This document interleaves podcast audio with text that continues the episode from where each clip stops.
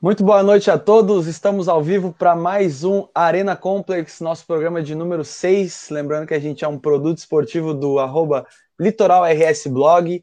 E a gente está aqui para repercutir mais uma vez a dupla Grenal, comentar sobre o sorteio da Libertadores, sobre a rodada na Copa do Brasil, agora no meio de semana. E para isso, eu sou o âncora hoje, arroba João Vitor C. Quero chamar já o meu, meu parceiro de Grêmio. Boa noite, Matheus. Boa noite, João. Boa noite, Sandro. É, agradecer desde já ao Pedro Rachid, de Porto Alegre, aí, que aceitou o nosso convite para participar, para ajudar o Sandro nessa, nessa disputa colorada. E hoje tem bastante coisa para falar. Um abraço. Isso aí, Matheus. Dando boa noite agora para o nosso outro integrante, o Colorado da mesa. Boa noite, Sandro. Boa noite, João. Boa noite, mesa. Boa noite a quem nos assiste na live, quem está nos escutando posteriormente. Uh, queria avisar o pessoal que está que tá assistindo aí que hoje o programa vai demorar um pouquinho mais. O, o programa de hoje ele vai terminar às. que isso já? Sete de acréscimo do programa hoje. Então tá, a gente.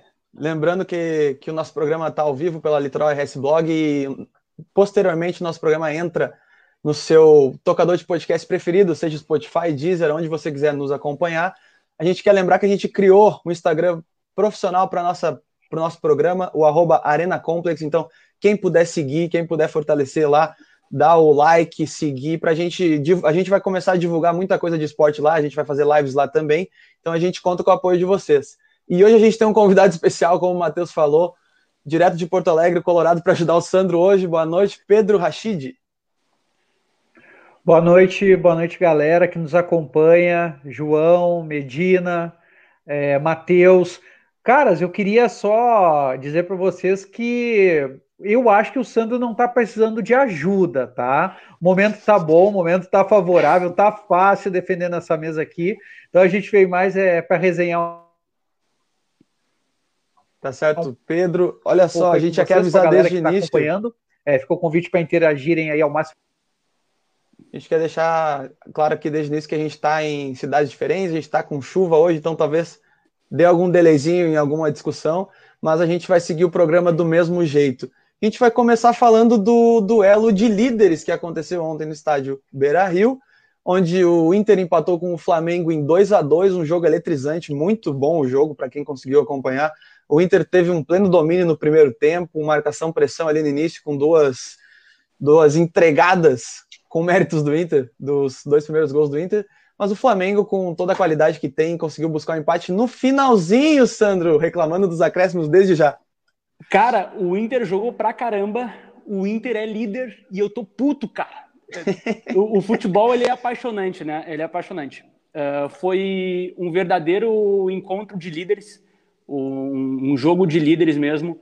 E teve é, muita parte tática, muita parte técnica, teve muita intensidade Uh, ao longo do, do, do, programa, a gente vai discorrer por que, que teve tanta parte tática, tanta parte técnica, tanta intensidade. Mas, resumindo, foi, foi um jogão. É realmente um grande jogo no estádio Beira Rio. Eu já quero chamar o Pedro Rachid para dar a opinião dele sobre esse jogo. E aí, Pedro, qual que é a tua impressão do Inter? O Inter realmente dominou o primeiro tempo e no segundo tempo cansou ou foi o Flamengo que realmente veio para cima no segundo tempo?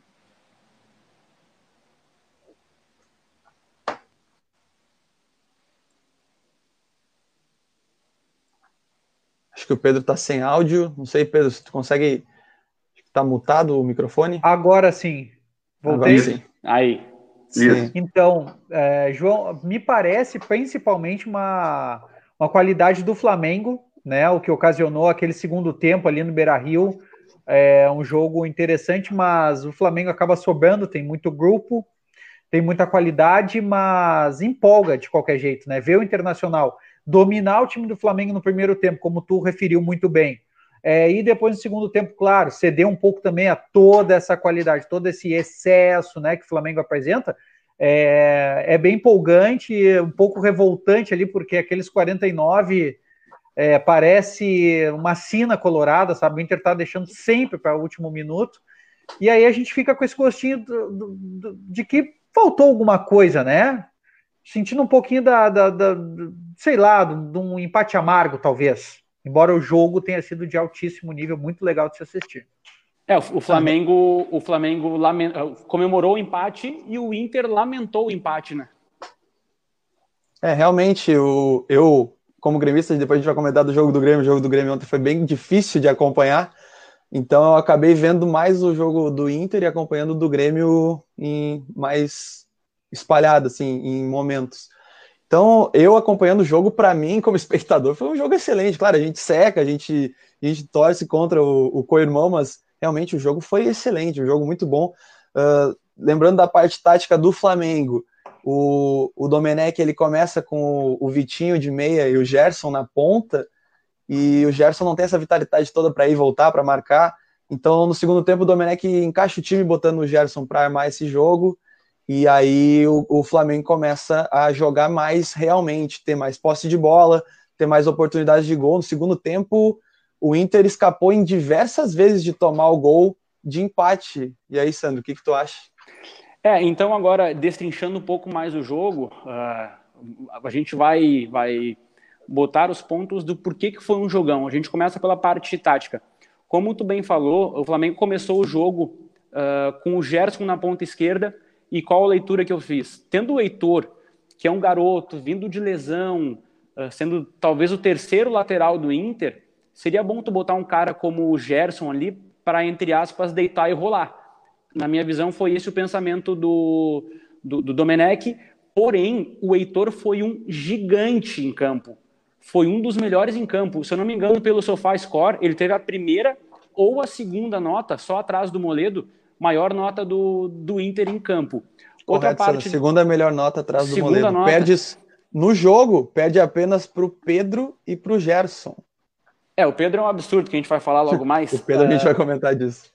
E aí, essa troca Gerson-Vitinho, uma coisa que eu mandei muitos áudios no grupo da família, grupo do Inter, vários grupos, eu disse: cuidem do Vitinho, ele está sempre nas costas do Lindoso, uh, o famoso entrelinhas, e o Vitinho sempre recebia a bola livre na entrada da área. Então, acho que isso foi uma parte uh, tática do Flamengo. Falando da parte tática do Inter, o Marcos Guilherme não fez uma boa partida num primeiro momento, mas ele foi muito importante para segurar as subidas do Felipe Luiz. O Felipe Luiz mal apareceu no jogo, principalmente no primeiro tempo. E ainda muitos, botou a bola na trave, né? É, é, muitos méritos do Marcos Guilherme de segurar ele ali. Outra parte que, não sei, tem muita gente que critica é o Abel Hernandes. Uh, a figura dele lá na frente é muito importante. Uh, na, na, atual temporada, ele tem gol pelo Inter nas, nas duas competições, Libertadores e, e, Campeonato Brasileiro. E ele segura muito a bola lá na frente, segura os zagueiros, tanto que quando ele sai, uh, o Inter perde referência e dá todo o jogo pro, pro, pro Flamengo. É, realmente, o, o Inter no primeiro tempo, é, cara, a gente a gente entre amigos, a gente comentando sobre o jogo, a gente tem uma linguagem aqui diferente, uh, que o Flamengo teria entregado os dois primeiros gols né, para o Internacional. Essa é a linguagem que a gente usa, só que é, essa entregada não é uma entregada assim, do nada. É uma entregada que vem muito do trabalho do Cudê. É uma entregada com méritos do Inter, porque o Inter começou numa pressão danada. O primeiro gol do, do, do Internacional, o Flamengo vai sair jogando com três jogadores, os dois zagueiros e, e, o lateral, e o Inter vem marcar com quatro jogadores. Toma a bola e o Abel consegue fazer o gol. Já no segundo gol, o Flamengo está saindo com três jogadores novamente, e o Inter faz uma blitz com seis marcadores. É algo impressionante. Hein, João? Então, o Flamengo é... se perdeu nessa saída de bola, né? Tu fez uma observação aí que eu até eu ia fazer também. Eu confesso que eu não vi o jogo na íntegra, eu vi o do Grêmio, né? E aí depois eu vi reprise, mas o reprise do Sport TV é aquele reprise que é, ele dá um pouco mais que os melhores momentos, mas eles cortam muita coisa, então uh, eu não consigo ter uma noção muito maior. É, agora eu peguei, eu vi lances da partida que, que congelavam assim, uh, e aí mostravam a marcação em cima do Inter no primeiro tempo, né? É, foi como tu disse, o Inter marca com seis, às vezes com sete jogadores, e não é no campo do Flamengo, é na frente da área do Flamengo. Ou seja, é uma marcação que é muito, além de, de eles estão lá, de eles estarem lá, eles são muito intensos, né? Eles, eles dão bote mesmo e dificultam a saída. E é totalmente mérito, né? Óbvio que tem um erro do adversário, mas foi um, é um erro forçado, né? Então, é. É, o, o, Inter voltou a ser aquele Inter antes da pandemia com a cara do Kudê mesmo, que é essa marcação alta. Os gols do Inter, acho que uh, 50% ou 60% são de roubadas de bola na frente da área do adversário. Então, acho que é o único time hoje no Brasil que faz esse tipo de marcação. Tem gente que marca mais em cima, o Grêmio marca em cima, mas o Grêmio marca com três homens ali, uh, que é o comum, que é os três à né? frente, sem intensidade, mais para dificultar. Uh, o próprio Flamengo não marca que nem o Inter, então é, é, e é muito difícil ter um movimento desse, né? De tu botar seis jogadores na frente da área do adversário sem uh, se expor tanto. Então, é totalmente mérito do, do Cudê e do time do Inter. Já para trazer para debate aqui, Matheus, a gente tem um comentário do nosso ouvinte assíduo, Lua Hermes, que nós descobrimos duas coisas ontem. Primeiro, que o Moledo é titular e outra, que o Cudê é um baita técnico. É por aí mesmo, Pedro Rachid? É bem por aí. O trabalho impressiona. Uh, o grupo me parece bastante limitado, né? ainda em reconstrução depois daquele é, trágico ano ali do, do, do, do Odair, né? no ano passado. E sim, o Internacional apresenta um repertório grande, acontece essas roubadas aí, né? É beneficiado por, por, por, por como tu, tu, citou, João, pelas entregadas, porque se expõe a isso, né? Jogam futebol valente, jogam futebol muito intenso, é, tecnicamente falando, é, é, muito interessante e absolutamente diferente do que tu vê no padrão brasileiro, né? Uh, um outro time, como vocês falaram, tentam algo parecido, mas uh, deixa a desejar, talvez nessa ligação que o, que, o, que o time tem com o treinador. Porque, como o Matheus falou, é a cara do Cudê. É muita intensidade. O, o Cudê estava batendo boca com o Domi na lateral do campo, entendeu? Por e muito, e muito. E o time dele está fazendo algo parecido dentro de campo, tá mordendo, tá correndo, tá correndo pelo treinador e tá correndo bastante pela torcida que tá, pelo menos eu acredito que na grande maioria, né, dos colorados com quem eu converso, tá muito entusiasmado. Legal ver o Inter jogando esse futebol. E trazer aqui para mesa também que é muito interessante para a gente ver um jogo entre um duelo de treinadores estrangeiros no nosso futebol, que não é o comum, né? É, ontem o, o jogo do, entre Inter e Flamengo mostrou, se mostrou uh, um duelo tático. Se mostrou muito um duelo tático. É, é, difícil a gente ver um jogo, principalmente no Campeonato Brasileiro. Em mata-mata é mais comum, que o treinador se prepara para isso. Mas no Campeonato Brasileiro, que é um campeonato de 38 rodadas, normalmente os treinadores vão para o campo com as táticas que treinam sem muito, muito inventar. Mas ontem, entre Domenech e Kudê, foi um duelo tático muito bonito e, de se ver. E, e, e pelo menos o, o, que ficou claro para mim é a, a diferença de conseguia ver certinho a cara dos treinadores nos times que estavam ali. É, os dois times são muito intensos. O Flamengo também é um time muito intenso, não tem como dizer que não. É, mas o Flamengo é um time que claramente é, quer mais a bola. É, o Flamengo teve mais posse de bola durante o jogo inteiro, embora o Inter tenha sido muito melhor no primeiro tempo, mas um time que, que, que gosta mais de estar com a bola, que é o Flamengo, e um time é, totalmente de transição rápida é, e marcação em cima, que é o Inter. Uh, a gente criticava o Inter aqui, eu e o Sandro, uh, a gente falou, o Inter até poucos, uns dois meses atrás, um mês e meio atrás, o Inter tinha 60 e poucos por cento de posse de bola durante os jogos, mas aquela posse de bola do zagueiro pro músculo, do músculo, do zagueiro, do zagueiro pro músculo, e se tu fizer uma análise de números agora, é, o Inter diminuiu essa posse de bola, mas o Inter é muito mais agressivo, leva muito mais perigo ao adversário, porque conseguiu de novo, e aí eu acho que a figura do Max Guilherme, por incrível que pareça, é, acho que ele é muito importante taticamente para o Inter, o Sandro falou ali sobre é, o Felipe Luiz, mas eu vou mais além, é, ele, ele deixa esse meio de campo mais rápido, coisa que o Inter estava carecendo. Uh, eu acho que ele entendeu, o Cudê gosta muito dele porque acho que é aquele jogador de confiança tática dele, sabe? Como o Grêmio tem o Alisson, como outros times têm outros jogadores. Então eu acho que o Cudê tá, acertou a mão ali, tá, voltou com o Marcos Guilherme, eu acho que vai ser titular. Eu não sei se o Bosquilha volta no lugar dele, e embora seja mais jogador. O Bosquilha tem mas mais qualidade, foi... mas tem menos intensidade, né? Eu acho que se encaixa mais, porque o, o Bosquilha é aquele cadenciador de bola, sabe? É, que fica mais com a bola, de carrega mais a bola, e o Max Guilherme é um cara muito rápido, faz a transição muito rápido. Eu acho que pro jogo do Inter, é, eu acho que seria. É, é melhor o Marcos Guilherme, mas é só uma, uma análise. Matheus, e para colaborar com o que tu falou, ontem, por exemplo, a gente viu o jogo e a gente viu que o Inter jogou bem. Os dois colorados estão aí de prova, o Inter jogou bem. Realmente, no segundo tempo aí a gente vai muito daqui, daquilo que a gente sempre começa aqui no programa, que é a questão da qualidade, né? Aí não tem muito o que fazer quando, quando o Pedro resolve jogar, por exemplo, quando o Everton Ribeiro pega na bola e a, a marcação não sabe o que fazer com ele, ou então se o Gerson decidir jogar bola. É, é uma qualidade que para nós daqui da dupla Grenal tá um pouco acima da nossa realidade, fora que o Flamengo ontem veio sem Arrascaeta e Bruno Henrique, por exemplo, que podiam resolver o jogo a qualquer momento. Inclusive, já vou inserir aqui o comentário do Carlos Lima, que já botou aqui para nós, ó, que o Luiz Roberto hoje comentou que o Pedro é melhor que o Lewandowski. E o, e o Carlos já comentou que ele concorda que o Pedro é melhor que o Lewandowski. Aqui, claramente, numa zoeira do, do Carlinhos, nosso parceiro. Mas o que o Pedro jogou ontem é um absurdo. Mas para colaborar aqui com o Matheus, o Inter ontem jogou bem e teve apenas 28% da posse de bola. Porém, teve 10 chutes, sendo 5 no gol. Já o Flamengo, com 72% de posse de bola, teve apenas 6 chutes no gol. Claro, 6 é, chutes com um perigo, mas 6 chutes no gol. Características dos jogadores do Inter não são de posse. E são de, de, de, de transição rápida. Acho que o Sandro caiu. Acho que sim, mas deve voltar logo, logo. É... Tô preocupado com a minha conexão aqui. Hum, mas tu tá tranquilo aí, Pedro. Tá certinho. É. É, uma crítica que eu tenho ao Kudê, é, se eu posso criticar o meu treinador, o treinador do meu, do meu adversário, que eu acho ainda que o Kudê mexe mal, cara.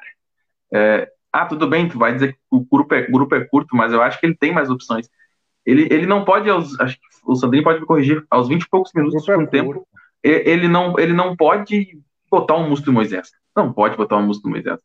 Ali, ali ele assinou que vai esperar o Flamengo e, e não dá certo. A gente sabe que músculo do Moisés não dá certo, não vai dar. Ele tinha Nonato, ele tinha Prachetes, uh, que poderiam uh, dar uma, uma intensidade por ser novo, por, por entrar descansado, mas também poderiam jogar. O Múcio não sabe jogar, a gente sabe disso. E, Mateus, e aí botou um músculo dourado. No, teu, no teu comentário, uma introdução rápida, que a gente falou do Bosquilha e a gente teve uma chuva de comentários aqui de, do Theo Reis, do Luan, do Cadu, dizendo o seguinte, que no treino de hoje de tarde o Bosquilha rompeu os ligamentos do joelho e está fora da temporada. Então, acho que a tua opção onde Marcos Guilherme seria titular da, do Internacional realmente ah, vai Inter... ser por aí. Olha, o Inter, vou te contar, uma três boa, ligamentos. Uma boa, uma boa e tranquila recuperação ao Bosquilha. tá, o, o Sandro primeiro não gosta de Denilson. Agora ele pegou o Bosquilha. Não, o, não o Edenilson, eu, eu que tenho um senso de justiça muito, muito apurado, quero dizer que o Edenilson vem fazendo excelentes partidas. Eu sou um crítico do Edenilson e ele vem fazendo excelentes partidas. Ele foi uma peça fundamental ontem. O Edenilson passa aquela coisa que parece que é quando ele quer jogar. Assim, é, parece é, que ele passa um período que ele decide assim, ó, eu não vou jogar agora. Ele passa um mês sem jogar. Aí ele acorda no dia também, agora eu vou jogar. Aí ele geralmente é o destaque do time do Inter. Me parece na maior parte do tá tempo tá decisivo. Todos tá picotando bastante para mim. Acho que Mas acho que só para ti. É, um jogador... tá liso para mim. O Edenilson, né, junto com, com o Marcos Guilherme, dá toda essa intensidade para o meio-campo do Inter, né? Combinado com a força ali do Patrick mas são jogadores meio estigmatizados pela torcida como um todo. Os colorados eu acho que estão é, tão com um pouco de ressaca desse trabalho do Odair até agora. Estão com umas é, desconfianças construídas ali no passado que às vezes talvez prejudique um pouco é, de que aconteça o abraço né, da torcida com o clube. O Patrick foi muito estigmatizado no início da temporada também e hoje vem apresentando um futebol assim é, é, é muito acima da média. O Edenilson é, da mesma forma. O Heitor ali passou perto, né? Teve, teve um erro ali é, é, cabal e a torcida já estava pegando um pouco no pé, então é, talvez isso esteja atrapalhando, né? Essa, essa característica da torcida do Inter, que às vezes reclama bastante, esteja atrapalhando, quem sabe, o futebol do Musto, não, não se encontra em campo, né? Não, não consegue jogar. É uma substituição, como o Matheus falou, muito ruim para o segundo tempo. O Moisés, da mesma forma, alguns jogadores parecem pouco confiantes no, no, no elenco do Inter. Uh, teve uma hora que o Inter estava com Musto, Lindoso e Dourado, cara. É, uma... é aí assim, é. tu, tu, tu não vai. O famoso tu... tranca-rua, né? São... É, aí eu acho que é o único erro, e não é, e não é o primeiro jogo, ele costuma vir muito para trás no segundo tempo, porque ele faz o resultado rápido. Mas essas substituições matam o time dele, cara, porque perde toda a dinâmica do time, o Inter não consegue mais atacar nem puxar contra-ataque. Então eu acho que isso talvez seja uma coisa que. Uh, ah, o grupo é curto? É, realmente é curto. É, não é tão forte para estar tá onde está, mas, mas eu que tem pudesse, peças né, ali. É, explorar peças como João Peglo, Nonato, é, exato. próprio Praxedes, esses jovens todos aí, né? Poderia manter uma intensidade talvez, o Matheus, até para o Cudê falte um pouco de confiança, porque a torcida também vinha pegando no pé, né? Principalmente uh, em decorrência dos grenais e tal. Eu acredito que no mês passado, quando o rendimento caiu bruscamente, tinham pessoas falando já de uma saída do Cudê. Então, talvez até para o treinador esteja faltando um pouquinho de confiança. Porque vocês é, percebem assim, o Flamengo é muito embalado por sua torcida, tem um, uma grande confiança, é, é temido pelo Brasil afora. Uh, mas quando colocado a teste pelo internacional, quando alguém joga de igual para igual, é, as falhas ocorrem, o placar não sai como é o planejado. Afinal, esse 2 a 2 eles provavelmente não estavam contando, né? Nos deixou é, campeões do primeiro turno, podemos dizer, né? Um, um, título fictício aí que todos os anos é, é comentado. Neste ano ficou para o Inter, mesmo que por uma diferença muito apertada. Hoje a RBS traz lá na manchete, né? 76% dos casos, quem virou em primeiro lugar conquistou o Brasileirão. Então, eu acho que se o Internacional conseguir manter a intensidade, esses, é, esse repertório técnico e tático tão grande, aliado com uma confiança, de, por exemplo, pegar o pequeno, que faltou lá contra o Fortaleza, faltou contra o Goiás também, a equipe do Internacional, né? Aquela, um pouco daquela cena de ressuscitar morto. Os gremistas não, é, é, é, folgam muito nos colorados, né? Por causa dessa, dessa cena do Inter. Então, acho que um pouquinho mais de, de confiança para esse time aí. E o time tá, tá embalado, viu, Matheus? Acho que o próximo é o... Grenal, talvez a coisa é, eu acho que. É o, que, um Matheus, da... é que a gente sempre fala, né, Matheus? Quanto mais se ganha, mais próximo está de se perder, né? Cada Grenal que a gente chega aqui, o gremista está mais próximo de acabar com esse, com esse eu, jejum. Eu concordo com o Pedro, eu acho que o Cudê muitas vezes talvez segure um atleta ou outro, principalmente guri, porque sabe da cobrança grande. Eu acho que o Inter está passando uma fase agora que o Grêmio passou pouco tempo antes dos títulos, que a nossa torcida ficou 15 anos sem ganhar nada expressivo e a gente tinha uma paciência muito pequena com qualquer jogador que jogasse no Grêmio, seja ele jovem, seja ele velho, seja entendeu? Uh, um erro, a gente colocava o cara numa estaca e às vezes perdia um jogador de qualidade. Eu acho que o Inter passa um pouco por isso. É, e aí acho que o Gudê, talvez experiente, uh, vê como segurar um pouco mais. Mas eu acho que aproveitar esse bom momento agora que a gente está vivendo, nesse último mês, principalmente, e soltar eles, entendeu? Porque são bons jogadores. O Pega a seleção brasileira sub-20, é, sub-17, eu acho, né? Ele foi campeão sub-17, uh, é, junto com, com os do Grêmio lá. O, o Nonato é bom jogador, já está acho que três anos, já é um jogador consolidado do Inter. E esse Pachete também já tem. Então, às vezes optar. Eh, tem o Léo Borges também, que é muito melhor que o Moisés. Eu acho que poderia ter entrado em vez do Moisés, que a torcida já não tem paciência. E a, e a gente já tem o exemplo do outro lado, né, Matheus? Porque assim, não é que o Heitor é melhor que o Rodinei. O Heitor ele é muito melhor que o Rodinei. Não tem é, graça porém, botar um do lado do outro. Porém, o, o dito pelo Cudê, o Heitor é, ele era a terceira opção apenas para fazer número. Isso aí é uma coisa que tem que entrar na conta do Cudê. O Heitor tava para fazer número. Se tivesse qualquer um meia boca ou se tivesse um, um Matheus Jussa da direita, o Heitor não ia descer mas de novo. O, mas você não defendendo o Cudê, mas ele deu uma entrevista logo, logo que o, o Heitor voltou a ser titular e fez boas atuações, ele deu, foi questionado porque uh, o Heitor foi arquivado tanto tempo. E aí ele, e uma das justificativas era que o Heitor voltou da pandemia 5 quilos acima do peso. E a primeira partida aquela do sim, Heitor sim. até ficou visível. Então, daqui a pouco, não quero defender. Uma barriga saliente, a, né? É, mas daqui a pouco ele deu uma segurada uh, até para queimar, uh, como é que é, chamar uma atenção do guri, né? Que, pô, pode voltou, ser, da, voltou 5 quilos agora, tu vai segurar. E eu, e eu sinceramente, acho o Heitor melhor que o Sarabia, cara. Eu acho o Heitor mais completo que o Sarabia, porque ele consegue ser. Uh, ele chega muito no fundo, ele, ele, ele, ele, chega toda hora no fundo e, e ao mesmo tempo ele não, não, não, não expõe uh, a defesa, entendeu? Eu acho um cara, olha, bem completo, ele cruza de esquerda, cruza de direita. E eu acho que é um o Inter aí. Já no Brasileirão. Claro, né? tem. Ele, ele cruza muito e ele, ele largou o Abel Hernandes rifado que... agora. Uhum. Contra, contra, o Atlético, contra o Atlético Paranaense, ele deu duas assistências no primeiro tempo. O que aconteceu? Sai do time. Ah, mas daí mas é aí dizem que foi, Ferreira, né? foi, foi lesão, foi lesão, foi lesão. Curizada, então, para a gente encerrar o Inter agora, que a gente passou um pouquinho que o jogo do Inter realmente necessitava... Repercutiu, né? Meia é, hora nesse, de internacional. É, necessitava Fico feliz de ver bastante. os gremistas, assim, empolgados também, assist, acompanhando os nossos jogos, é legal, é legal. Acima de tudo, a gente está acompanhando a dupla, né? Agora que a gente tem que fazer um programa, a gente acompanha eu a dupla, né? acompanho, né? Eu acompanho para secar. Duelo é, é dos líderes a gente tem que acompanhar. É Não, importante. Não, e outra coisa, eu, só para terminar o Inter aqui, o jogo do Inter com certeza vai repercutir aqui no nosso programa mais do que o Grêmio. Primeira coisa, porque o jogo do Grêmio quase ninguém assistiu, né? Isso, isso é, uma, é a primeira questão. Tava difícil. E, a, e além um de bem, ter o, foi um bem é, vocês não assistiram. Exatamente. Agora, só para encerrar, então, o Colorado, a gente, a gente já repercutiu bastante. Uh, eu, na minha humilde opinião, não, não vejo que a arbitragem influenciou no, no jogo do Inter. Eu acho que o que aconteceu no jogo do Inter realmente foi. O Inter começou realmente muito intenso e talvez isso tenha afetado o preparo físico no fim do jogo, talvez. Porque o Inter realmente correr atrás da bola cansa muito mais que ter a bola. Isso é fato, a gente sabe disso. E o Inter realmente não teve a bola o tempo todo. Uh, mas assim, alguém tem algum comentário final a respeito de arbitragem, a respeito de condicionamento físico do Inter, ou podemos entregar para comentar sobre o Grêmio? E aí, Medina, tu que gosta? Ah, o Sandro já queimou a arbitragem na arrancada do programa.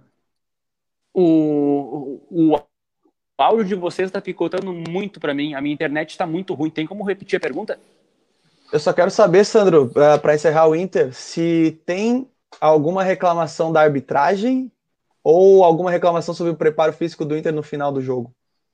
Se ele não pegar a pergunta, Olha, eu, vou, eu, tá? eu, eu, fiz, eu fiz o levantamento do árbitro Wilton Pereira Sampaio. ele gosta. quantos minutos de acréscimo ele deu nos, nos, nos, últimos, nos últimos jogos? Ele deu sete minutos de acréscimo em Inter e Flamengo ontem. Palmeiras e Inter, que o Inter toma o gol aos 94, porém faz o gol aos 92, e Santos e Flamengo. Ontem o jogo teve cinco substituições, não teve VAR e ele deu sete.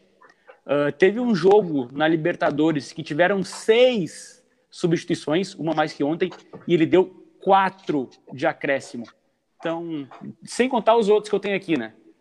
Acho ah, que talvez, tal, talvez o único lance, foi, talvez, é, o único, foi, talvez a única estranho. coisa duvidosa que seja do jogo seja os acréscimos mesmo. Porque, na minha opinião, te, teve, teve pênalti reclamado pro Flamengo, que eu achei que não, não foi nada. Teve lance de expulsão. Eu achei, eu achei, eu achei, eu achei que não foi. Um lance maravilhoso que eu achei foi a levantada que o Moledo deu no Gerson, um lance, um lance muito bonito, mas que também não era para expulsão. Porém, então, porém o. Gerson assim. dá uma cotovelada no Moledo e, e, não acontece nada, nem VAR, nem cartão. Mas, o Gerson bateu. Mas sabe por que nessa? Cara, eu não. Todo. Sabe por que nessa? Porque o VAR não pode. Se o VAR chama naquele lance de pênalti do, do Wendel, para mim foi, e chama no lance do, da agressão do Gerson, ele vai sair preso, porque ele não chamou no pênalti do Jeromel, é o mesmo, é o mesmo VAR, e não chamou na, na é. agressão é. do Daniel Alves. Então, assim, ó, é, pelo menos ele foi coerente e provou que ele é ruim, e que ele não pode apitar jogos é ruim, é de é, tamanho como o Inter e Flamengo, por exemplo. É, não, é bem, é bem por aí, é, bem por aí, pessoal. Última consideração, eu, Pedro? Eu acho, João, rapidinho. Eu acho que uma coisa puxa a outra tá? A gente no jogo ali, então nesse duelo de líderes, a, a gente recebe uma arbitragem padrão CBF, ou seja, sem padrão nenhum. É, o Wilton, então, como o Sandrinho muito bem colocou, não seguindo padrão nenhum, né, com as deficiências que a gente vê no dia a dia da CBF, dá um acréscimo meio absurdo. Isso aí vem combinado com a falta, talvez um pouquinho de falta de perna do Inter e o excesso de falta é, de qualidade do Flamengo, que tinha crescido muito no segundo tempo, e chateia a torcida colorada. Né? Tu vê um jogo que o Flamengo está muito melhor e de repente o, o, o, juiz resolve dar sete, não seguindo padrão nenhum. Então é motivo da gente reclamar, é, e se não for reclamar oficialmente, pelo menos cornetar, porque eu acho que talvez não de maneira maliciosa, influencia um pouquinho no resultado do jogo. Talvez com um pouquinho, né? Afinal, o gol saiu aos 49, talvez com acréscimo padrão Wilton, é, a gente tivesse saído vitorioso, mas passou. Fiquemos com o bom futebol do, do Internacional. Bem, e isso, agora, só para encerrar mesmo, e agora eu sou gremista, mas eu tenho que dizer, o torcedor do Inter, óbvio, tá, tá chateado porque ninguém que deixa de ganhar no último minuto fica, fica feliz, nem deve. Agora, é, o Inter pegou o melhor time da América, e o Flamengo o melhor time da América com folga. E, não, talvez o River se aproxime, mas em qualidade individual, ninguém chega perto do Flamengo.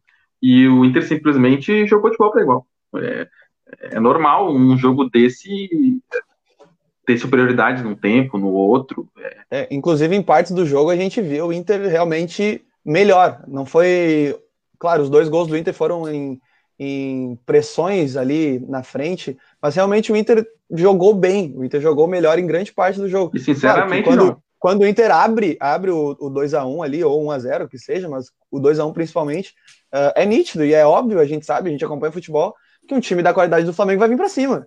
E é, o Inter com o resultado na mão e vendo o Flamengo vindo do jeito que estava vindo, ia se fechar, e foi o que aconteceu.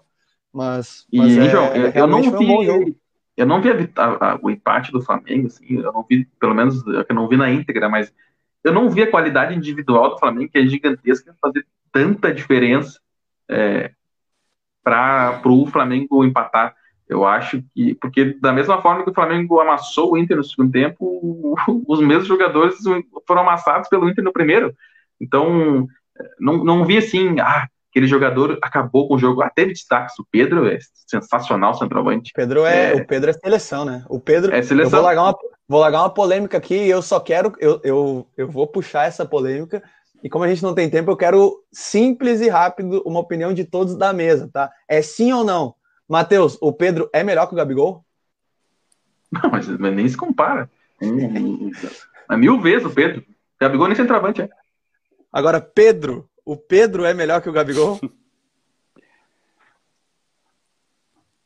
Já respondi, não respondi? Não, perguntei para o Pedro. Então, é, eu, eu, eu, eu, perdi um pouquinho do, Voltei. Eu, eu, eu, perdi um pouquinho do início da, do debate de vocês. Deve ser sobre a zoeira do, do, do, do, do nosso amigo aqui, né? Que, que comparou o Pedro com o Lewandowski. Como é que é o nome do. O uh, Carlos comparou. Do, do, do nosso participante. Ah, foi mas, o, então, Carlos. É sobre o Pedro especificamente. É, eu tô tentando buscar aqui, mas tá, tô, tô meio travado. Então, é, sobre o Pedro especificamente, uh, melhor que o Gabigol comparação difícil. Comparação difícil. Me parece um futebol bastante plástico, é, o do Gabi, e o do Gabigol talvez um pouco mais objetivo, mas os dois muito eficientes. Tem números enormes aí. O Pedro, no início da carreira, né? Passou por aquela lesão no passado, veio para o Flamengo, foi um pouco contestado e agora está é, exibindo aquele futebol ali que, olha, eu tô com o Carlos, tá? Eu fico com um pouquinho de dúvida se nós não estamos vendo aí um jogador do nível de um Lewandowski. Talvez não melhor, mas um jogador que daqui a pouco ali no futuro vai ser de um nível técnico aproximado de um grande craque, como é o Lewandowski, né? Um matador, é claro, hoje com uma carreira muito maior que a dele. Mas o futebol dele encanta. Torcer também pelo sucesso, né? Jovem promessa, que nos traga alegria também na seleção é, pelo futebol que apresenta, não deve permanecer muito tempo no país. Eu espero, sinceramente, que não. É, e, e, quanto ao Gabigol, vai ter que voltar jogando muita bola é, para botar do lado do Pedro, aí, que me parece hoje é um dos homens de confiança do treinador, né? Chama eu, o jogo. Eu, eu vejo jogando juntos os dois, Pedro. Eu acho que eles podem jogar juntos. É possível. Porque eu não o vejo o Gabigol um como centroavante. Né? Quem saiba possa se adaptar ali a é, realmente, então, uh, encerramos esse, esse capítulo à parte de, de Flamengo no meio da dupla Grenal, que é bom repercutir sempre quando a gente tem jogador de qualidade.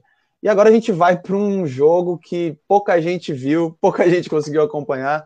Foi uma transmissão completamente estranha, mas a gente conseguiu ver, né, Matheus? A gente conseguiu ver e o Grêmio, por incrível que pareça, e a gente tem que vir aqui trazer a nossa opinião de novo que mesmo o Grêmio ganhando, eu continuo com a minha opinião que a decisão do Renato de levar o time reserva totalmente reserva é uma decisão errada. A gente não tem que criticar só na derrota, a gente vai criticar na vitória também.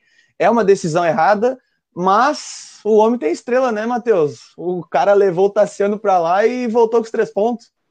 Ah, o... Olha, o Renato, eu vou te dizer uma coisa. Que homem que tem sorte. Pelo amor de Deus. Não, a decisão. Mas eu não vou criticar só o Renato, né?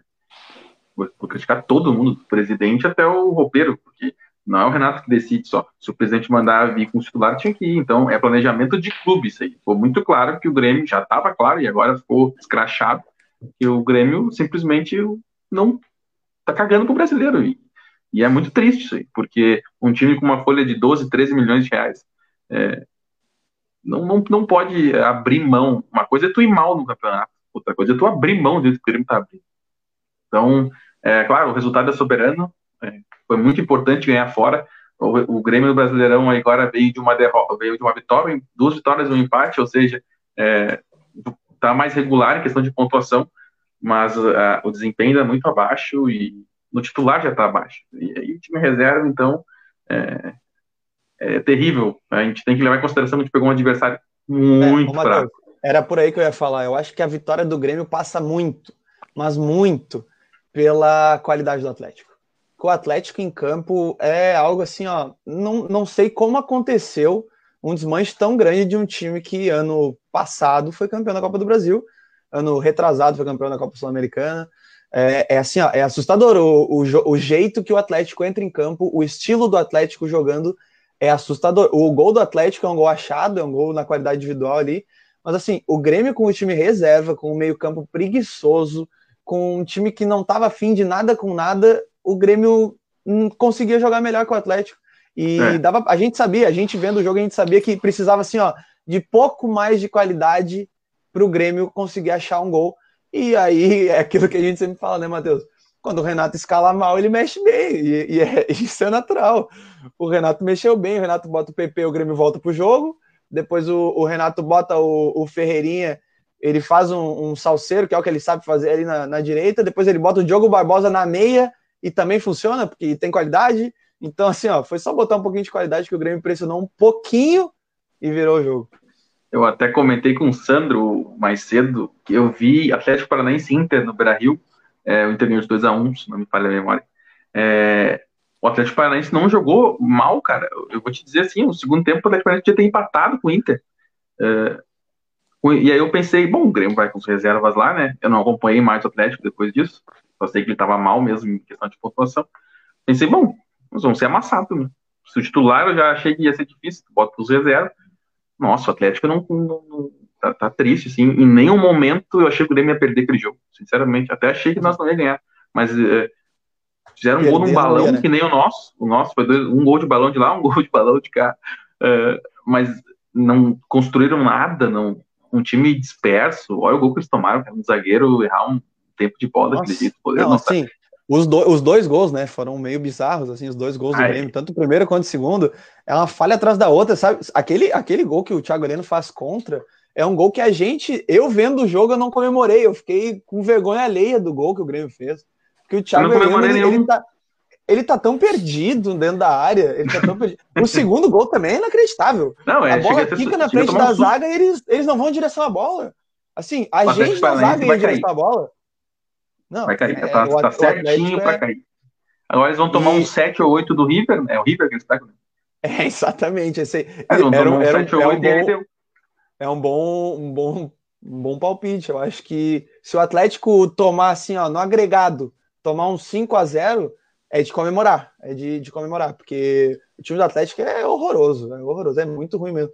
E já vai ao encontro de uma coisa que eu já ia perguntar para o Sandro, que era sobre aquela paixão antiga do Sandrinho, Matheus, que a gente comentou muito aqui, que era o time do Wagner Mancini, aquele time do Atlético Goianiense que encantava o Brasil, que tinha o Jorginho com a camisa 10 e o Renato Kaiser na frente. Ontem, para minha surpresa, jogou o Jorginho com a camisa 10 e o Renato Kaiser na frente no Atlético Paranaense. mas nenhum dos dois conseguiu fazer muita coisa. O que não, que a dizer sobre o jogo mal, também? Cara. É, mas aí é complicado. E aí, Sandrinho? Cara, tá cortando muito o áudio. Vou, tô fazendo número aqui. Infelizmente, peço desculpa aí a quem tá, quem tá assistindo. Eu Não, vou, beleza, eu vou então. reiniciar então. aqui e vou tentar voltar. Tá certo. Tranquilo. Pedro, tu viu como conseguiu acompanhar alguma coisa do jogo? Conseguiu? Tem algum comentário a fazer sobre esse jogo do Grêmio? Cara, é... eu dei uma, uma pesquisada, vou ser sincero para vocês, porque não assisti esse jogo, né? Como eu acho né? que a maior parte do, dos gaúchos. É, vi que o jogo não produziu um compacto nem de quatro minutos, assim, uma pobreza que a gente, infelizmente, cara, acostumou um pouquinho a ver no Grêmio, né? Nesses últimos meses aí o Grêmio vem é, com uma pobreza tática muito grande, e então, com os reservas, nem se fala, né? Nem se fala. Foram lá, parecia joguinho para cumprir tabela. É, o Grêmio acha dois gols, literalmente ali, dois talentos, grandes talentos que é, tem um potencial muito grande para estourar, né? O PP entra ali, como sempre, muda jogo, como fazia também o Everton Cebolinha.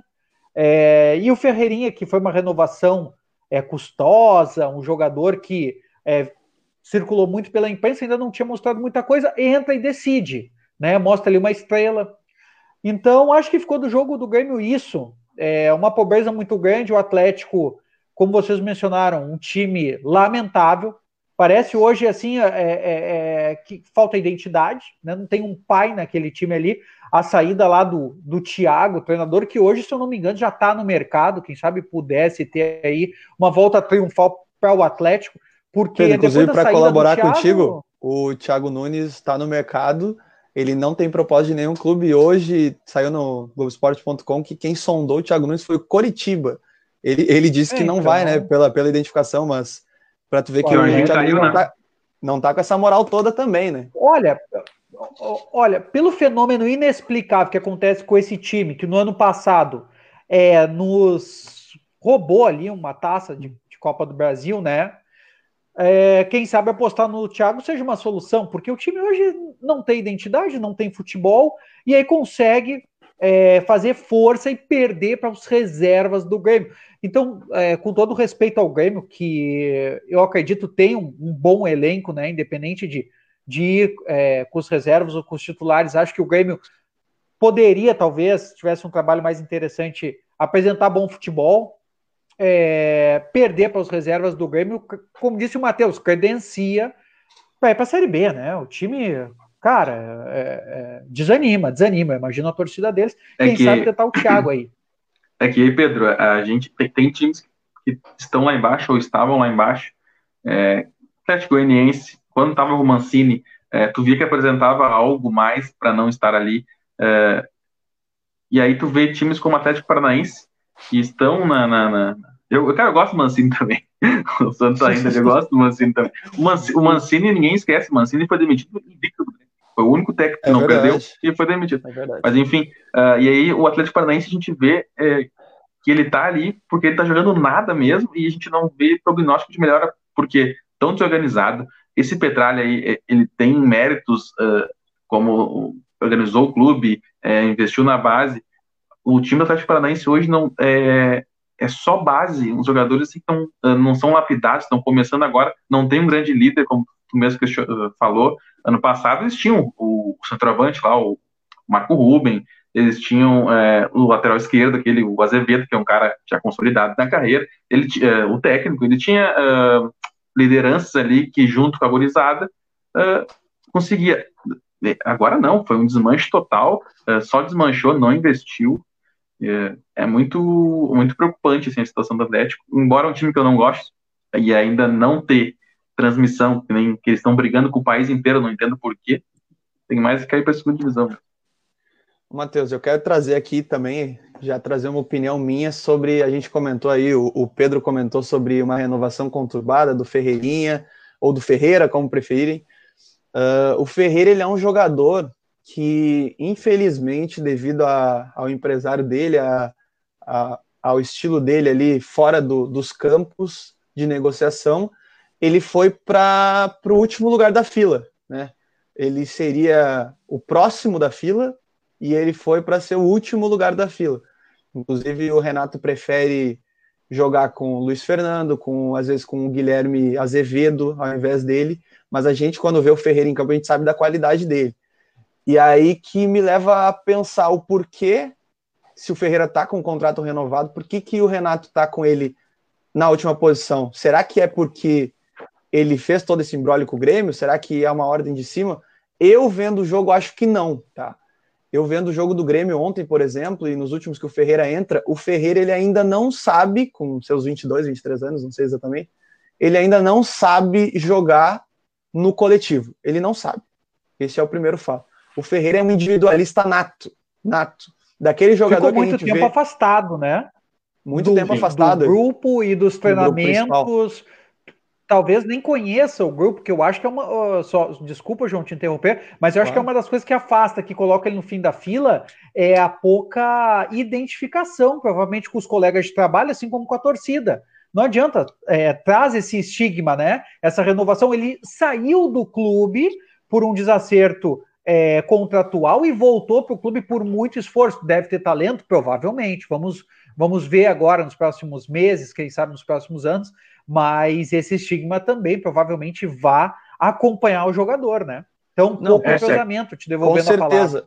E aí, só para encerrar o meu pensamento aqui, uh, completando isso que tu falou, tu me ajuda nesse pensamento, porque o Ferreira passa mais de oito, nove meses sem treinar com o grupo principal, e, só que parece que ele não é aquele jogador participativo, sabe? Aquele jogador que quer, que quer se entrosar, que quer aprender com o Renato, que quer entender como que o, o time está jogando. Ele é um individualista, ele é aquele jogador que a gente vê muitas vezes nos times menores, times que brigam pelo rebaixamento, aquele jogador que tira um time do rebaixamento sozinho, como já aconteceu, a gente já viu, viu muitas vezes. Então, o que, que falta para o Ferreira hoje mesmo é ele saber, porque ele ele acha que ele é craque. Dá para ver na cara dele isso. Ele acha que ele é craque. Só que ele não é. E o grande problema dele achar que ele é craque é que ele olha para o lado e ele acha que não tem ninguém pior que ele. Então ele prefere em todas as jogadas finalizar ele próprio. Tem várias jogadas que a gente vê PP, a gente já viu Everton, a gente já viu Pedro Rocha, que é muito simples o jogo do Grêmio. O jogo do Grêmio sempre foi de toque de bola. E o Ferreira insiste em querer driblar três jogadores para bater pro gol ele mesmo. E a gente sabe que não é por aí que funciona. Então o Ferreira precisa realmente hoje é, é do psicológico, é da cabeça, porque qualidade ele tem. O gol de ontem mostra que ele se posiciona bem, ele tem explosão, ele sabe finalizar, mas ele realmente precisa de algum, alguma coisa que mexa ele para ele voltar a lidar para o Grêmio. Ele tem que saber que ele é jogador do Grêmio e não que o Grêmio depende dele. João, eu é quero, que... eu, enquanto, enquanto, vai, não, não, não, enquanto eu consigo, enquanto eu consigo participar do programa, enquanto a internet me ajudar, uh, ilustrando tudo isso que o João falou sobre o Ferreirinha, uh, eu queria ilustrar para quem está assistindo, talvez para o João, para a mesa, uh, assistam a, o vídeo da renovação do Ferreirinha. Está no perfil do empresário do Ferreirinha. É, é uma coisa absurda. Parece que ele está sendo apresentado no Real Madrid a peso Não, parece de ouro. que quem renovou com o Grêmio foi o Messi, né? Exatamente. E é fechando o último botão do terno, e é focando no relógio, tomando um café curvadinho assim, dando risada com a arena no fundo. É, olha, é, é, um, é um negócio vexatório. É, é, eu, eu, acho que muitas coisas estão certas, mas acho que a gente tem que analisar outros pontos também. A, a torcida cobra muito o Renato Botal Ferreira, e eu concordo que ele, embora ele tenha 22, 23 anos, ele ainda não está lapidado, porque a ascensão dele foi muito tardia. Né? O, o, Ferreira uh, subiu profissional no passado, ele tinha 22 anos já, uh, ou seja, ser lapidado com 22 anos, na verdade, já tem que estar tá lapidado com 22 anos. Então, esse tipo de preocupação coletivo e tal, por mais característica. O PP, para mim, é um cara um pouco coletivo também. O PP pega a bola, vai para cima e faz o gol. O PP ah, recompõe muito menos que o Everton. Diferente. Tá, mas, mas é que daí jogadores diferentes. É. E o, o, o, PP tá três anos no, no profissional do Grêmio. Uh, dois anos entrando e agora nesse último ano, nesses últimos meses. Então é o seguinte, tem toda uma lapidação que o Ferreira não teve. E, e o, o que eu discordo não só muito, de... por, muito por ele, muito por ele. Ah, a gente não sabe, né, cara? Se fosse, se fosse só por ele, o Grêmio não, não, não, não teria se matado para renovar. Né? Porque, na verdade, quem, quem, quem cedeu foi o Grêmio, não foi ele. Ele ia ficar treinando separado até poder rescindir. Eu só acho que a torcida cobra muito. Foi uma união de fatores ali na renovação do Ferreira. É, eu só acho que a torcida cobra muito Ferreira, e aí o Renato tem uh, mais paciência com jogadores como Robinho, como Paulo Miranda, que, não, que dão menos resultado que o, que o Ferreira, como, como teve com o André, como teve com o Thiago Neves, e aí o Guri, tem 22 anos. Tudo bem, ele pode ter ainda que melhorar taticamente, uh, mas é um cara que entra, dá o sangue, ele não entra caminhando, ele sempre dá o sangue, ele sempre se dedica, ele quer uh, se dar bem no Grêmio. Eu acho que tem que ser reserva, mas eu só acho que o Renato erra em em deixar ele atrás de jogadores que, pelo amor de Deus, né? Muito, há pouco tempo atrás o Fabinho estava jogando pela direita com o Luiz Fernando no, no, no banco.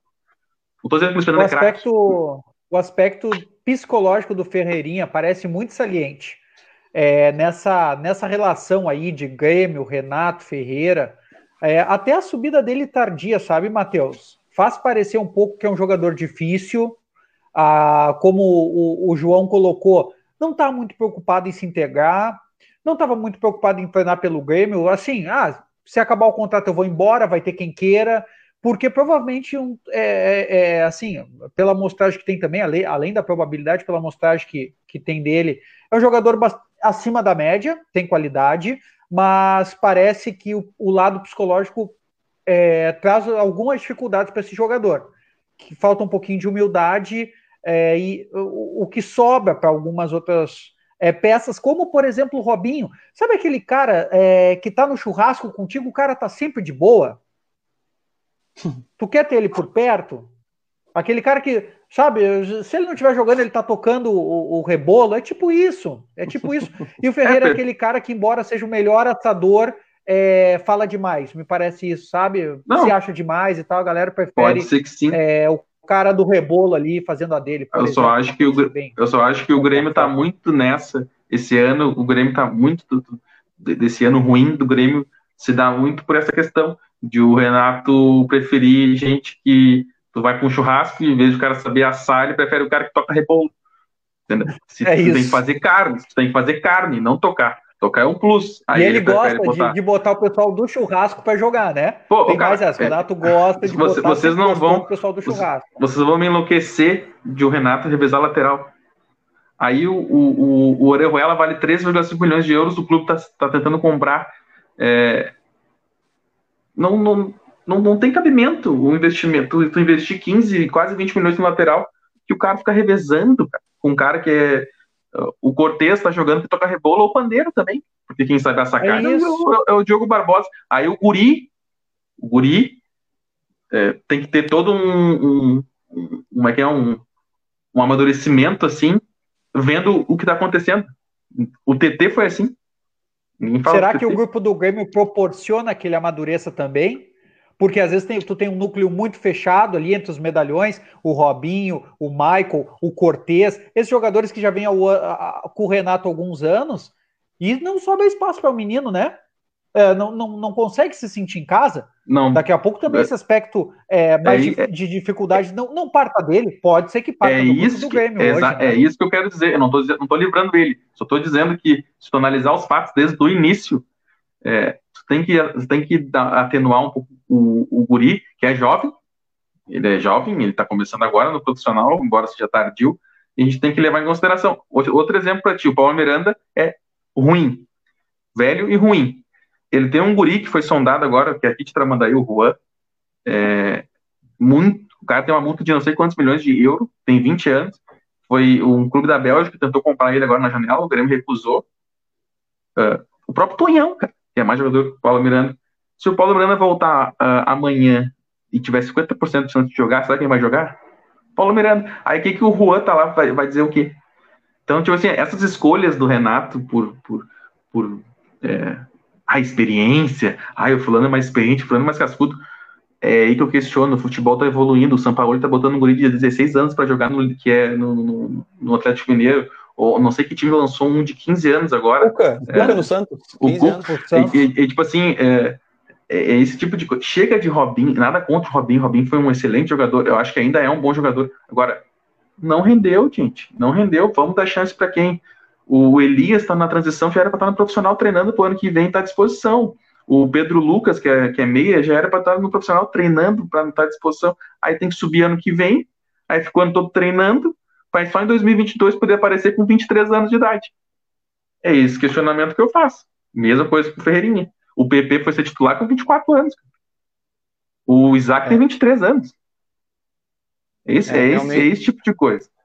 Realmente a. Situação complicada pela que passa o Grêmio, né? O trabalho do Renato esse ano deixa muito a desejar. Às vezes esse tipo de trabalho dá uma liga, né? Pega o pessoal lá do churrasco e eles uh, vestem a camisa e parece que dá e, certo. E ganha uma Mas Copa do Brasil, uma Libertadores, né? É, exatamente. É, é, o que eu tô me pegando. Tipo é, eu tô é, pegando, uma porque... coisa, né, João? Aquela, aquela, aquela, aquela Libertadores ali tinha um trabalho, né, feito. O Renato tinha, assume, realmente. ele dá ah, essa realmente. liga aí ao trabalho do Roger, mas hoje o trabalho parece descaracterizado e com muita dificuldade de voltar a ter alguma característica. O Grêmio entra em campo parece para cumprir tabela. Eu não sei como vai ser nos mata-matas, pode calar minha boca, mas hoje tu, tu, tu não vê desenho tático ou, ou, muito pouco, ou repertório de jogadas muito curto, então um trabalho um tanto quanto lamentável, né, que fez aí o, o, o Sandro dar a chamada para essa parte do programa como o jogo fantasma, porque ninguém vê jogo, né, né em ambos os times. O Atlético Paranaense ainda menos, mas o Grêmio também, o futebol do Grêmio anda meio sumido. Tomara que volte. Eu, como bom colorado, gostaria de ver o Grêmio jogando um bom futebol. O Grêmio, o Grêmio vive duas coisas com o Renato. Primeiro, a fadiga de metais, que é natural em qualquer é, a, a técnico que está há quatro anos no, no, e já venceu muita coisa. E a outra, a falência tática. É, o Grêmio hoje é, não tem identidade. O Grêmio não sabe se gosta da bola, se quer jogar em transição rápida. O Grêmio não sabe se joga uh, pela direita com um cara como Alisson ou um cara como Robinho. Tu não sabe se tu quer botar um primeiro volante ou tu quer botar dois segundos com o Mike e o Matheus. E a gente nunca sabe. Se eu perguntar pro João hoje qual é o time titular do Grêmio, ele vai dizer o que ele quer. O que ele quer que seja. Não, não, não o que é, porque a gente não sabe. Então, assim, ó, ah, estão dando desculpa que é transição. Tem uma transição. Muitos jogadores novos é, que chegaram agora, não conhecem o clube. É, é normal essa transição. Agora, essa transição está feita de forma errada. Porque não pode um elenco como o Grêmio não tá jogando nada. O Grêmio não joga nada, nada. Tem jogadores que são bons que estão uh, uh, sendo afundados junto com, com, com, essa fragilidade tática do Grêmio. Então, é óbvio, como tu falou, Jeromel, Kahneman são excelentes, Maicon excelente. Agora chegou, pode ser que venha o Gastão, Gastão Ramírez, que é um excelente meia. E aí o PP, que é. Aí no mata-mata, um, esses caras acordam de bem com a vida, acabam com o jogo. Realmente, isso pode acontecer. Agora, é, um negócio a longo prazo, um, um brasileirão tem que ter regularidade, eu não vejo o Grêmio nem disputando. É, realmente. Bom, para a gente encerra aqui o Grêmio, a gente tem cerca de 10 minutinhos de programa ainda para a gente repercutir mais alguma coisa. E só para encerrar também essa parte do Grêmio, o Grêmio está ganhando jogos, não é no treinamento, né? É na individualidade. A gente viu ontem que o Renato precisou botar PP Ferreira e Diogo Barbosa, o time melhorou, foi para cima e conseguiu a vitória. Então, só para a gente repercutir rapidinho que aconteceu essa semana o sorteio da Libertadores, né? Onde Grêmio e Inter conheceram os seus confrontos das oitavas de final. Uh, acho que a gente vai começar pelo confronto mais, mais cascudo, né? Que é Internacional e Boca Juniors. Eu já vou dar minha opinião, depois eu vou pedir a opinião do Pedro e a do Matheus rapidamente, uh, bem sucinto, mas eu já vou dizer assim, ó que o Inter poderia ter se dado melhor, poderia, mas também poderia ter se dado muito pior também. Poderia ter vindo um River, um Flamengo, talvez. E levando em consideração a situação do momento, se tem um bom momento para enfrentar o Boca Juniors, é durante a pandemia. O Boca vai, o Inter vai até a Bomboneira, a Bomboneira sem pressão nenhuma de torcida, é óbvio que aqui também não vai ter, mas a gente sabe que a torcida lá na Bomboneira tem uma pressão absurda, a gente sabe que não tem uma comparação com, com a nossa aqui do com o Beira-Rio Arena. E também tem a questão que o Boca não vive o seu melhor momento dos últimos anos, não vence a Libertadores há muito tempo. Então, eu, eu, na minha opinião, acho que o confronto do Inter é aquele confronto que vai ser muito difícil, mas é aquele confronto para o Inter embalar. E daí depois vem, vem confrontos muito difíceis também, mas é um confronto pleno, totalmente aberto para mim, não tem favorito. Para mim é 50-50 esse confronto. E aí, Pedro, o que, que tu achou do sorteio? Cara, minha opinião vai totalmente ao encontro da tua. Eu acho que o Inter se colocou numa situação difícil, uh, optou por usar o time reserva na Libertadores, então acho que já esperava alguma coisa nesse sentido. Uh, deixou passar uma grande oportunidade de se classificar em primeiro lugar e agora tá aí esse revés, né? O Boca Juniors, time de tradição, time forte, um time argentino. Uh, como tu mesmo dissesse, nesse momento a gente vê alguns pontos positivos, né? Vamos jogar com uma bamboneira sem torcida. A viagem é pequena, é curta, né? Poderia, quem sabe, jogar na Colômbia, poderia jogar longe de casa, mas não. Podia ir para jogar do ladinho. Exato. E não, vai jogar do ladinho, vai viajar, vai viajar pouco. É envolvido em tantas competições pode ser importante. Ah, então, assim, um confronto muito difícil. É, querendo ou não, são gigantes, independente do Inter ter passado muito mal, é, na, fase, uh, na fase classificatória da Libertadores, também pode dar liga agora para os mata-matas, né? Uh, o D'Alessandro e o Kudê, particularmente, dois dos nossos é, os, os, maiores craques que eu acho que a gente tem no time, né? Hoje sou o D'Alessandro, pelo que pelo que representa, e o Cudê pelo que tem feito, é, se identificam muito com o River Plate, então quem sabe isso aí traga um, um tempero a mais para esse confronto. O D'Alessandro, é, inclusive, Pedro, que esses dias, esses dias deu uma provocada aí, quis dar uma provocada no Grêmio, já aproveitou e provocou o Boca também, dizendo que Inter e River são muito maiores que Grêmio e Boca, então isso também é, então. vai para dentro do campo com certeza, né? Um confronto que tem histórias recentes, histórias interessantes. Então parece um grande confronto, totalmente aberto, na minha opinião.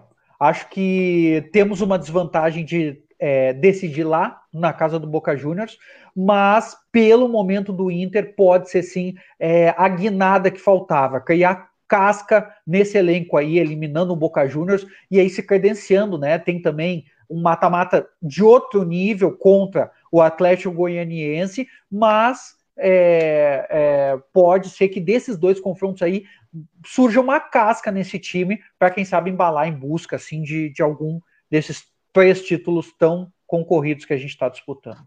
É por aí, Matheus?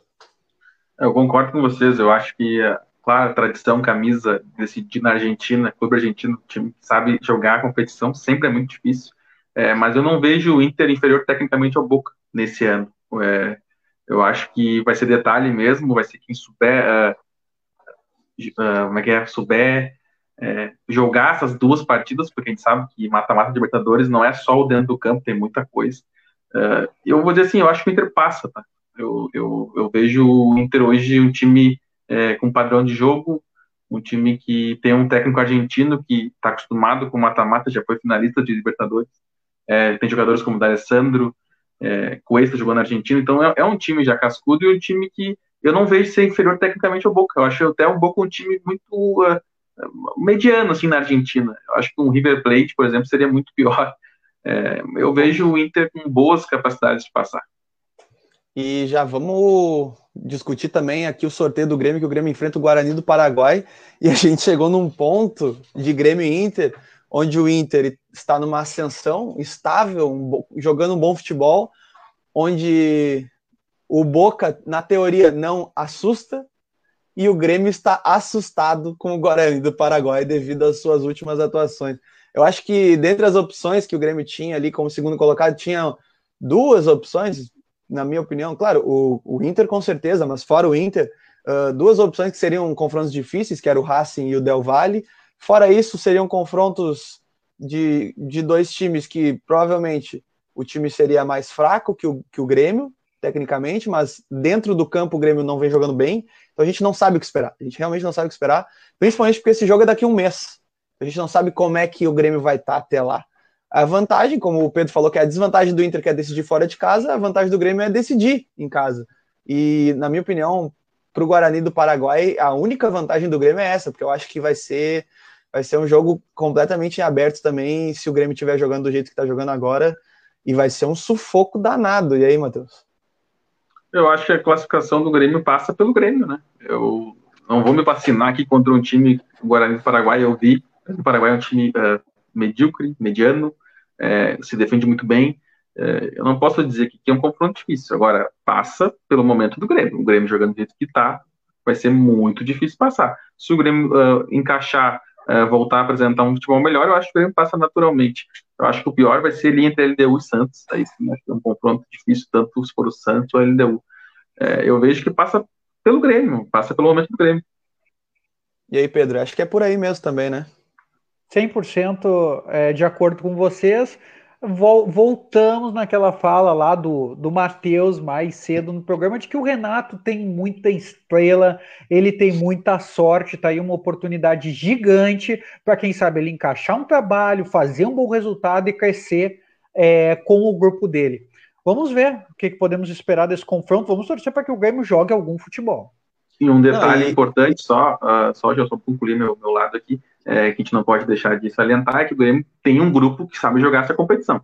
E que, que, que comparado com o Guarani, é, tem um grupo, Jeromel campeão da América, campeão da América, Maicon campeão da América, Renato campeão da América. Então, uh, Cortez, então, querendo ou não, isso também faz diferença e é aquela coisa que eu te falei. É, tem individualidades ali que podem decidir. Né? Acho que tu vem junto com a minha opinião final aqui, Matheus, que eu ia, já ia salientar, que o Grêmio como o Pedro falou da estrela do Renato, se brilha a estrela do Renato e o Grêmio consegue imprimir um bom futebol contra o Guarani do Paraguai, com os jogadores que a gente tem no grupo, com, com a experiência que eles têm, é o que o Grêmio precisa para dar uma guinada e talvez decolar, entendeu? Uh, talvez uma, uma, uma vitória convincente no mata-mata já traga ali para dentro o Michael encender aquele vestiário, o Renato já começa e o Grêmio começa a embalar. A gente torce para isso, né? Só para deixar aqui para quem está nos acompanhando, o primeiro confronto do Inter é no dia 25 de novembro, uh, no Beira Rio, e o do Grêmio é no dia 26 de novembro, lá no Paraguai. Lembrando que a transmissão do Inter vai ser pela Comebol TV, se eu não me engano, uh, com transmissão do SBT, e o do Grêmio com transmissão apenas no Facebook Watch. Então, só para encerrar aqui, a gente vai só passar rapidamente, o nosso programa estourou o tempo, a gente teve um papo muito bacana aqui com o Pedro, uh, que com certeza vai voltar mais vezes aqui para conversar com nós. Infelizmente, a gente teve a queda do Sandro, que deixou o um recado aí para nós, que por alguns problemas técnicos, a gente comentou no início do programa, muita chuva aqui na região, uh, a internet estava meio estável mesmo, meio instável, e ele não conseguiu participar até o fim, mas deu a sua colaboração aí na maioria do programa, então um abraço para o Sandro, um abraço para ele. Semana que vem, já anunciando que a gente não terá o programa, é dia, é dia de finados, é feriado, a gente não vai ter o programa. A gente convida todo mundo a nos seguir no Instagram, no arroba Arena Complex. Lá a gente vai ter muito conteúdo, a gente vai postar story, eu e o Matheus, a gente vai fazer a live pré-jogo do Grêmio, agora no meio de semana, uh, pela Copa do Brasil. O Sandro talvez convide aí o Pedro para fazer uma live pré-jogo do jogo do Inter também. Uh, então a gente pode vai poder comentar aí muita coisa ali pelo, pelo Instagram. E só para deixar aqui para encerrar, que o Grêmio na quinta-feira pega o Juventude na Copa do Brasil e o Inter na quarta-feira agora, né? Isso, contra o Atlético Goianiense. Eu acho que os dois times vão vão tranquilos para esse jogo, eu acho. Eu acho que os dois times vão tranquilos, não estou dizendo que vai ser um jogo fácil, mas acho que os dois times vão tranquilos para o jogo. Eu acho que é por aí, né? Vamos começar aí com o Grêmio, com o Matheus. Eu repito o que eu falei do confronto com o Guarani. É, depende do Grêmio, né? A gente tem mais qualidade que o Juventude, a gente é, tem mais investimento que o Juventude agora, é, jogando que nós estamos jogando. E também o Juventude é um time que está encaixado, faz boa campanha na Série B. Hoje, só sobre a escalação desse, desse jogo do Grêmio, só eu, eu, eu vi hoje, não sei se você chegou a ver, Uh, o Robinho e o Luiz Fernando, eles não podem jogar pelo Grêmio, tá? Porque Correto, eles jogaram a Copa do Brasil pelo Botafogo e pelo Cruzeiro. Então, é, seriam dois desfalques. Acho que o Robinho seria até um acréscimo não poder jogar. O Renato deve estar muito triste por essa perda, mas é, só fazendo sobre observação. E é isso aí. Acho que depende do Grêmio. O, o, Grêmio tem que se impor em casa. Acho que a primeira é aqui ou em Caxias? Acho que é aqui, né? A primeira é na Arena. É, se impor em casa, fazer o resultado em casa, porque se o empatar ou vencer por pouco, daqui a pouco é, vai a Caxias e a gente sabe como é que é. É, e, ô Pedro, o Inter começa lá em Goiânia, no, no Estádio Olímpico, lá em Goiânia, contra o Atlético, e basicamente o Inter vai tranquilo para trazer esse resultado para ser decidido dentro do Beira Rio, né? Olha, João, para confirmar o que a gente vem é, observando do Inter e, e, também as pretensões que tem a título, tem que ir lá para Goiânia fazer um jogo treino. Né? Pegar esse Atlético, administrar bem ele, apresentar bom futebol e trazer um resultado. Acho que é o que a torcida está esperando. O empate já é interessante. 0 a 0 maturidade, é, afinal são mata-matas, né, que, que demandam agora é, uma maturidade muito grande, um saber jogar, como, como o Matheus referiu anteriormente. Então é, é, é isso, a gente está torcendo para que o Inter além de bom futebol, começa a demonstrar postura de campeão. Assim como o Grêmio também é, pode fazer nesses jogos aí de mata-mata, né? Que tem o Guarani é, e o Juventude agora. Acho mais perigoso hoje o Juventude encaixadinho ali da B do que o Atlético Goianiense, tá? Eu também então, acho. muito cuidado vocês aí com o Juventude. Não, Eles gostam Pedro, de fazer um salseiro, é... principalmente contra a dupla só te questionar, talvez tu saiba, eu uh, fiquei sabendo que parece que o Inter pode poupar muitos jogadores uh, para o confronto contra o Corinthians, né? Óbvio, o Inter é líder do brasileiro. É, tem um jogo importante, ganhar do Corinthians em São Paulo é, seria excelente para a disputa do título. E aí dizem que o Inter pode poupar, não sei é, se tem essa informação, é, mas eu acho que eu concordo se o, se puder optar por poupar alguns principais jogadores. Cara, a torcida tá numa lua de mel tão grande com o Cudê. É... Que a resposta para tua pergunta é simples. O que ele decidir tá bem decidido. Ele vem fazendo uma rodagem, ele vem fazendo uma rodagem no grupo muito interessante, muito interessante, tirando é, muito leite de pedra, cara, com alguns jogadores é. ali.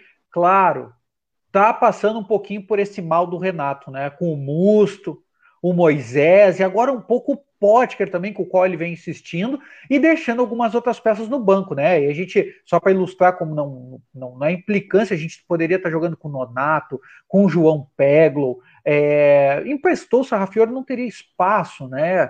Mas a, assim como mas o até o Johnny, outras... né? O, o Johnny, o, o Praxedes. E o Uri Alberto, o Uri, é. o Yuri Alberto, né? Então, Quer dizer, tem outras peças e parece que insiste um pouquinho. Agora, a rodagem é bem interessante. Eu poucas vezes vi esse tal de rodízio dar certo. E o Inter está fazendo um rodízio bacana. Vamos torcer para dar certo de novo. É importante poupar. Eu, sinceramente, o, o Matheus, a gente não, não, não entra muito nesse assunto, mas se tivesse que priorizar um dos, uma das três é, é, competições, hoje seria o Campeonato Brasileiro. Não vejo errado acho. a atitude do Cudê de eventualmente poupar. Não, e com certeza. E vem muito também para concluir o pensamento de vocês, vem muito que, como o Inter poupou alguns jogadores, não todos, lá no jogo da Libertadores da última rodada, e agora esse jogo contra o Flamengo, a gente viu que foi de uma intensidade danada. Então os jogadores realmente vêm cansados, vêm quebrados, vêm de muita, muita entrega. Então acho que é natural o rodar um pouco o time, pelo menos. Eu não diria poupar, eu diria rodar o time mesmo. Então, só para concluir então o programa, a gente já passou um pouco do tempo. Aqui o Cadu até comentou que, que o Sandrinho no início disse que o programa teria os acréscimos do jogo do Inter, e foi mais ou menos isso que a gente conseguiu chegar.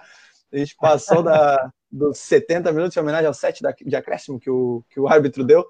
Então, para encerrar aqui, primeiramente, agradecer demais a presença do Pedro Rachid, que completou o nosso quadro de Colorados que teve um, um debate muito bom. É, inclusive, foi tão bom o debate contigo, Pedro, que a gente bateu recordes de audiência aqui. Já sopraram no meu ponto aqui, batemos recordes de audiência. Uh, a gurizada veio junto com nós hoje, muitos, muitos views. Então, te agradecer e já te convidar para, quando a gente puder de novo, a gente já te convidar para um próximo programa. Cara, foi um prazer. É... Sempre que chamarem, com certeza estarei à disposição. O Sandrinho, quem sabe, é, chame para essa live, a gente acompanhar o jogo do, do Inter, algo que a gente faz há muito, muito tempo juntos. E espero que também façamos aqui pela live durante muito tempo. Uh, parabéns pelo trabalho, obrigado por a quem nos acompanhou. É, e um grande abraço aí para vocês, meus meus companheiros aí de live que, que debateram muito bem aí. Vieram vieram vieram num, num bom futebol aí nessa live. Comigo e o Sandrinho, forte abraço para ele também.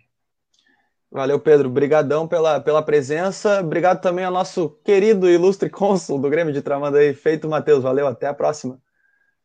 Obrigado. Só reforçar de novo aqui, é, agradecer o Pedro, ou o Gil, como eu chamo, né? É, e também dizer que ele participa uh, eventualmente do programa em Porto Alegre também, muito parecido com o nosso, né? Que é, depois ele pode confirmar o nome aí. Uh, o pessoal também segue no Instagram ele e o programa dele também é de excelente qualidade. E valeu, João. Um abraço. O programa do Pedro é a voz do torcedor, que ele participa eventualmente aí. No então, Instagram, agradecer... arroba a voz do torcedor. Exatamente. Então, já, já continuando isso no, no Instagram, a gente está lá também, arroba Arena Complex, arroba Litoral RS Blog. Agradecer o nosso querido Humberto, que possibilitou esse programa aqui para gente, que hoje não pôde estar conosco novamente, mas ele está nos bastidores, ele está aqui no meu ponto, então tá tudo certo. Então agradecer a todo mundo, agradecer a todo mundo que acompanhou, todo mundo que compartilhou. Quem puder nos seguir no Instagram novamente, a gente agradece. Muito obrigado, até semana depois da semana que vem, daqui a duas semanas, e nos acompanhe no Instagram que vai rolar live por lá, então. Valeu, obrigado, até a próxima.